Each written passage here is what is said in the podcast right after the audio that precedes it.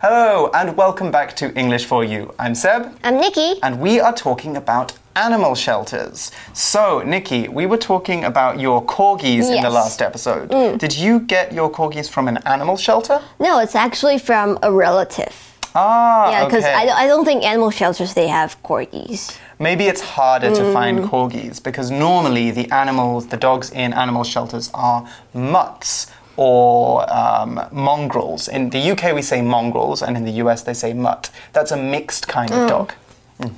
Yeah, so, So your relative breeds. yeah, they ha- they have corgis and they Okay. Have kids, baby puppies, and so they give it my corgi. Her name is Forky, by the way. Forky, the corgi. Forky the corgi. That's so adorable.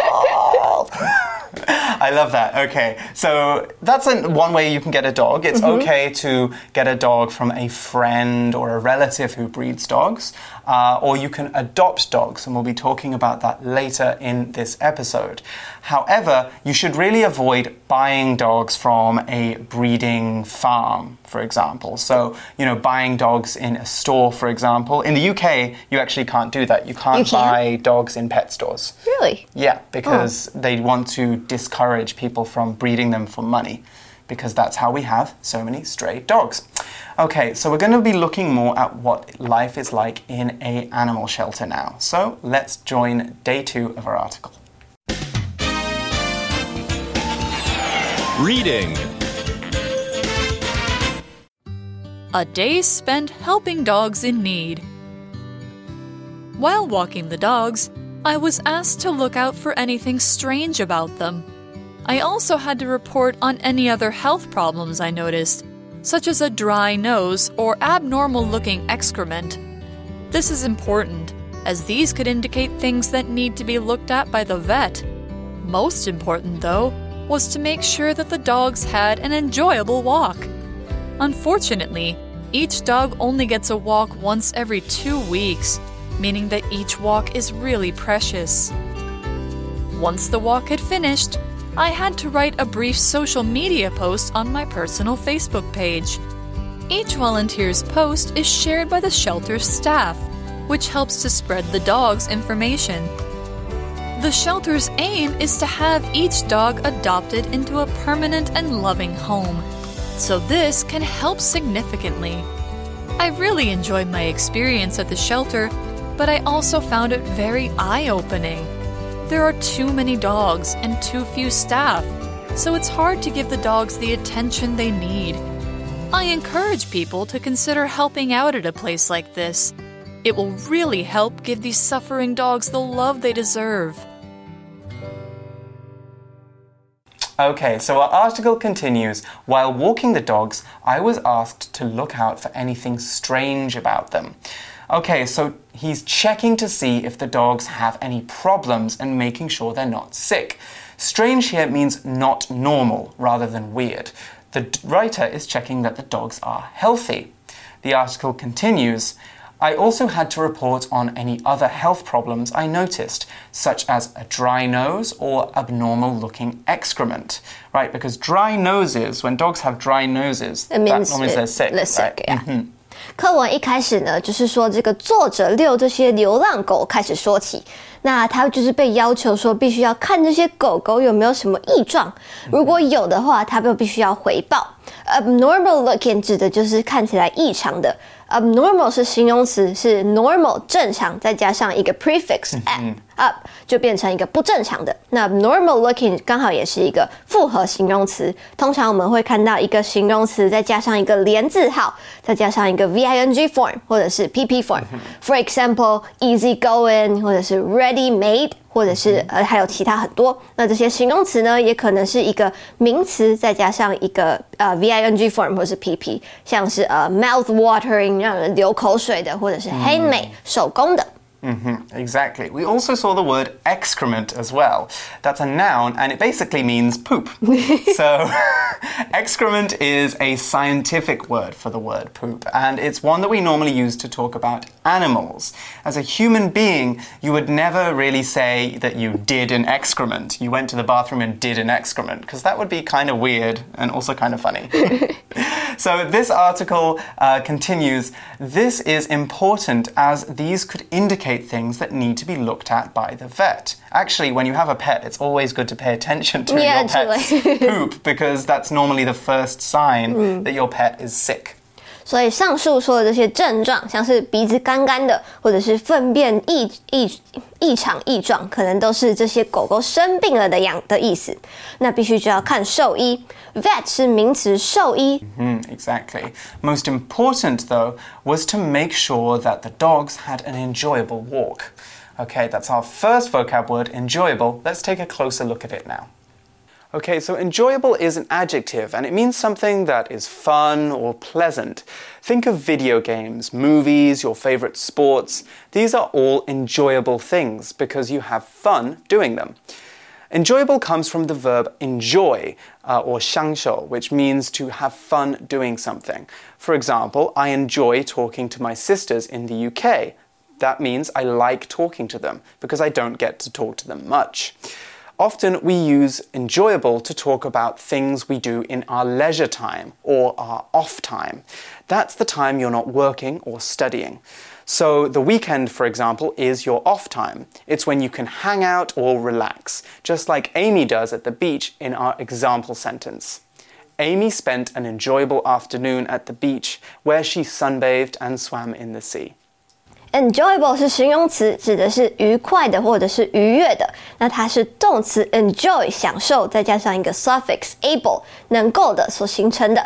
能够享受的呢，指的就是令人愉快的或者是非常有趣的。So we can say a movie is enjoyable, or a book, or uh, maybe a game is also enjoyable. Mm, exactly. And then the article goes on. Unfortunately, each dog only gets a walk uh, once every two weeks, meaning that each walk is really precious. Hmm, that's quite sad, and that's why the writer uses unfortunately. Unfortunately means unluckily or sadly. We use unfortunately when things are not as we hoped or expected. So, for example, I hoped I would get a A on the math test. On the math test. Unfortunately, I only got a C. Unfortunately is quite an advanced English word. Fortunately, Nikki is going to tell you more about it. Unfortunately 是副词，这边指的是不幸地或者是倒霉地，其实就是 fortunately 幸运地，再加上一个否定的 prefix on，就变成了不幸运的。呃呃，在我们看到 precious，precious 是形容词，意思就是很宝贵的或者是很可贵的、s o m e t h i n g that is valuable or expensive。我们常常会用 precious 来形容时间，宝贵的时间就是 precious time。Precious also means valuable, important, or special. It's an adjective, and you'll often see precious to mean something that is worth a lot of money. For example, precious jewels are jewels that are very expensive. The crown jewels in London mm. belonging to the Queen of England, those are very precious jewels. However, not everything is about money. Precious things can also be worth a lot emotionally, just like our example sentence. Isaac grew up in Jamaica and he has many precious memories of the life there before he moved away. Isaac can't sell his memories. Yeah, he but- can. Mhm, but those memories are very important, Important to him. him. Exactly. So they are precious. 宝贵. Something even more important than precious might be called priceless. Now, we use this for objects, and we talk about objects being priceless when they are so valuable that you can't exchange them for money. For example, my grandmother gave me some pearl earrings right before she died. Those earrings are priceless to me. They are really important, and of course, I would never sell them. Yeah, because you can't you can't even put a price tag on it, right? Exactly, you can't put a price tag on it. That's another way of saying that. Anyway, the article continues. Once the walk had finished, I had to write a brief social media post on my personal Facebook page. It's a really good strategy. Hmm. Why is that? Why do you think Because write people on social media. people use social media all the time, so Mm. they may come across it. Right, exactly. So we're promoting the animal shelter. The article says each volunteer's post is shared by the shelter's staff, which helps to spread the dog's information.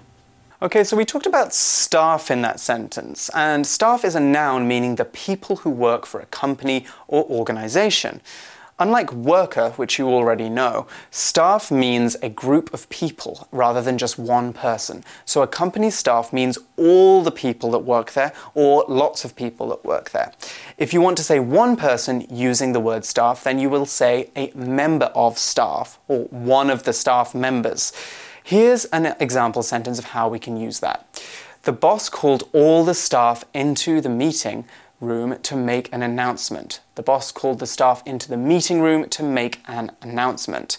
So there we could say the boss called the staff or the boss called all the staff. Either one is fine, but we mean lots of people. Similarly, in a cafe or a restaurant, the waiters, cooks, chefs, and cleaners are all members of staff. They make up the staff. We could also say that they are employees or 员工所以说，在遛完狗之后呢，这些志工会要在社群网站上面发一篇文。那发完之后，收容所的工作人员就会分享这些贴文，为了就是要让更多人知道这些流浪狗的资讯。Staff 是名词，指的就是一个集体的员工或者是工作人员。那 staff 可以是单数，也可以是复数。那如果我们要说是单数的 staff 的时候，我们不可以用 a staff，我们要用 a member of staff or a staff member. Mm-hmm. We normally use staff as well to talk about the people who work there full time or volunteers who are there all the time. So, Nikki and I, we come here to mm-hmm. English for You to teach sometimes. So, we're not really members of staff because we're just here sometimes, not all of the time. So, the article continues the shelter's aim is to have each dog adopted into a permanent and loving home. So, this can help significantly. Sharing information about the shelters will increase the chances of people adopting the dogs. And adopt is the real word that we want to remember mm-hmm. from this unit, the most important word. When we adopt someone, we take a child or we could take an animal into our care. We start to care for them uh, permanently. So when people get a new pet dog or a cat, it will be in one of two ways. They can either buy it or they can adopt it. So, for example, uh, Nikki, did you pay your relative when you took the dog or did they give it to you? They give it to me. Okay, so then you adopted Oh, your yeah, dogs of- because you took them and you said, "I'm going to care for these dogs now. It's they mine will now." live with me. It's mine now." That's what you have to shout at the animal shelter. It's mine. so you adopt the dog, and you don't pay money normally when you adopt a dog, or you might pay a little bit of money to Yeah, help the it, shelter or to get some injections for the dog to check the dog is healthy. So, for example, when I adopted my dog, I paid, I think, £70. So that's not a lot of money. It's maybe 2,500 NT. yeah, Just because you have Mm-hmm. to keep the the shelter running, right? Because they also have to feed them and give them food stuff. Mhm, exactly. So it's like a small amount of money. Some married couples could also decide to uh, adopt a child, or actually, any adult can adopt a child. Uh, so, for example, James and Rebecca have decided to adopt a beautiful two year old girl who, will they, who they will take home next week. That's an example of how we can use adopt. We can also talk about fostering, and fostering is slightly different. It is when you take care of an animal or a child for a short amount of time. So you could do this with a child who doesn't have parents or who's mm-hmm. waiting to be adopted.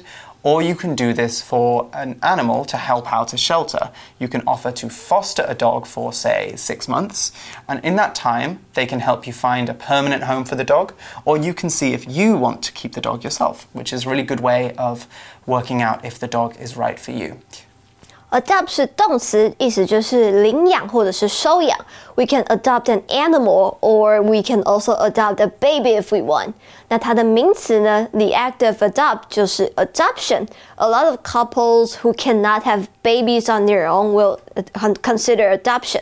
那还有一个动词也是领养的意思，就是说 foster。那 adopt 还有另一个意思就是采用或者是采纳，呃、uh,，to accept or to use something new。We can adopt a different strategy, or the government decides to adopt a new policy.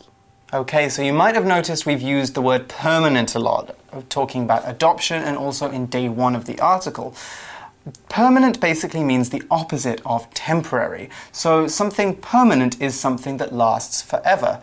A permanent home for the dogs in the shelter will be a home they can live in for the rest of their life. We can also say that they'll live there permanently, which is the adverb form of permanent. Here's an example sentence of permanent.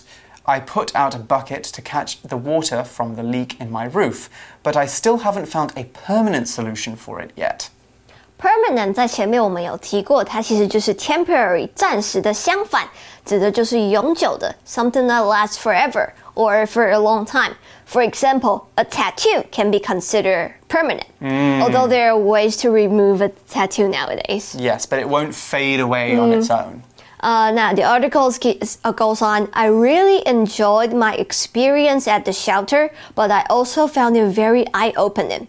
这边我们又看到了一个复合形容词，一样也是一个名词，再加上一个连字号，再加上一个 VING form，指的就是令人大开眼界的。Mm -hmm. And the article says there are too many dogs and too few staff, so it's hard to give the, give the dogs the, the attention they need.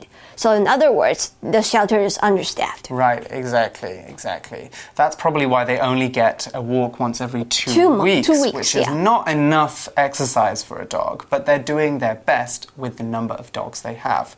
So the article continues I encourage people to consider helping out at a place like this. It will really help give these suffering dogs the love they deserve Help somebody out 指的就是帮助某人，那通常就是帮助一个某一个人脱离一个困境。You often help somebody out by giving them money or help them with their problems. Right, exactly. And the dogs really deserve this help. This is our last word that we need to learn today. I think a good way of remembering this word is the Chinese phrase 一分钱一分货. because you get what you pay for, right? And that's what deserving is. When you deserve something, you have earned it or you are good enough for it and should have it. When you get good grades in school, your parents might tell you that you deserve a treat. You have got good enough grades to deserve a reward. You are deserving of it. Here's another example of how we can use deserve. Of course, James deserves the last piece of birthday cake. It's his birthday we're celebrating. Okay. So deserve 是动词，指的就是值得或者是应得。For example, after working for five days, you deserve a break or a holiday. 又或者我们经常会听到有人说 you deserve better，就是你可能朋友遇到渣男的时候，那你要劝他赶快走出来。呃、uh,，you want your friend to move on. You can say you deserve so much better. 你值得更好的。Exactly. There's plenty more fish in the sea. You deserve much better. Move on and up. Okay, that's unfortunately all the time that we have for today's article. We've still got a For You chat question, so don't go anywhere. For You chat. Okay, so today's For You chat question is If you want a pet dog, why do you think many people say it's better to get one from a shelter than to buy one? I think, as we mentioned before, if you buy one, then like there are people breeding the dogs, mm. right? So the the whole purpose of that dog would be giving birth to more puppies. Exactly. We call it in English a puppy farm, mm. which sounds cute, but it's not cute at all. It's actually a very bad thing. Yeah. Yes. These people who force dogs to give birth over and over again so they can make money from selling dogs. So that's one reason why we'd never want to buy a dog. There's also just so many dogs that need a good home. Yeah, it's like mm -hmm. already so many uh, stray dogs out there. You can mm -hmm. just mm-hmm. adopt them. Exactly, and you can adopt puppies as well. Mm. You can find puppies in shelters too. So that is something to think about if you want to get a dog.